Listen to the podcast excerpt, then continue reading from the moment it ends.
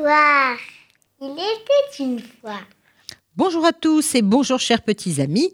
Aujourd'hui, l'éléphant enchaîné ou les chemins de la vie, d'après une histoire de Georges Busset. Lorsque j'étais petit, j'adorais le cirque. Et ce que j'aimais par-dessus tout au cirque, c'était les animaux. Et l'éléphant en particulier. Lui, il me fascinait, parce qu'il était aussi gros que gentil. D'ailleurs, c'était l'animal préféré de tous mes amis, de tous les enfants. Pendant son numéro, l'énorme bête exhibait son poids, sa taille et une force extraordinaire. Mais tout de suite après, et jusqu'à la représentation suivante, l'éléphant restait toujours attaché un petit pieu enfoncé dans la terre, par une chaîne qui retenait une de ses pattes prisonnière. Mais je me disais que ce pieu n'était qu'un minuscule morceau de bois, à peine enfoncé de quelques centimètres dans le sol. Alors d'accord, la chaîne était épaisse et résistante, mais il me semblait évident qu'un animal capable de déraciner un arbre devrait facilement pouvoir se libérer et s'en aller, se libérer. Le mystère restait entier à mes yeux. Alors qu'est-ce qu'il retient? Pourquoi ne s'échappe-t-il pas? À cinq ou six ans, j'avais encore confiance, une confiance absolue dans la science des adultes. J'interrogeais donc mon maître, mon père, mon oncle, sur le mystère de l'éléphant, des pachydermes. Alors l'un d'eux m'expliqua que l'éléphant ne s'échappait pas parce qu'il était dressé. Bah, s'il est dressé, pourquoi l'enchaîne-t-on? Ça tombe sous le sens. Personne n'était parvenu à me faire une réponse cohérente, et le temps passait, j'oubliais l'éléphant, le mystère de l'éléphant et de son pieu. Seulement, il y a quelques années, j'eus la chance de tomber sur un savant, un responsable d'un zoo. Écoutez bien ce qu'il me dit.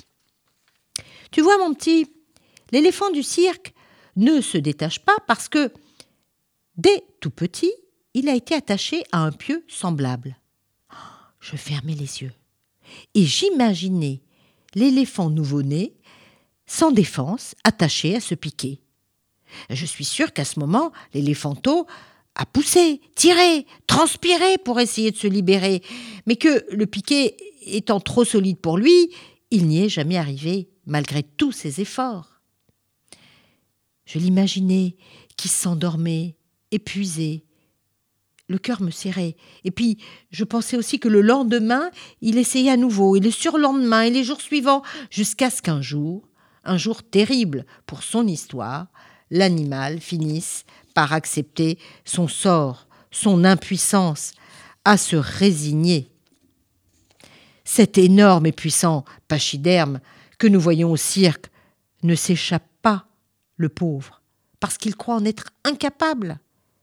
Il garde en fait dans sa mémoire le souvenir gravé de l'impuissance de ses premiers jours, et le pire, c'est que jamais il ne tente à nouveau de s'échapper.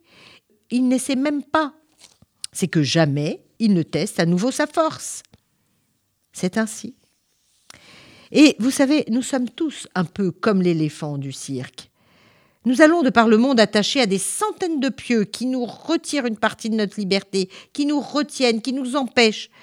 Nous vivons avec l'idée que nous ne pouvons pas faire ceci ou cela, mais pour la simple bonne raison qu'une fois, il y a bien longtemps peut-être, quand nous étions petits, nous avons essayé, nous n'avons pas réussi. Alors, renversez les choses. La Torah nous enseigne bien que chacun est libre de choisir sa voie. Parfois, lorsque c'est très difficile, trop lourd, trop long, il faut s'appuyer sur les autres, c'est tout. Allez, vous êtes fort comme un éléphanteau. Et le judaïsme vous apprend à rester vous-même. Pensez à ceux qui sont coincés qui sont vraiment enchaînés. Et soyez forts et libres pour être heureux. Au revoir à tous.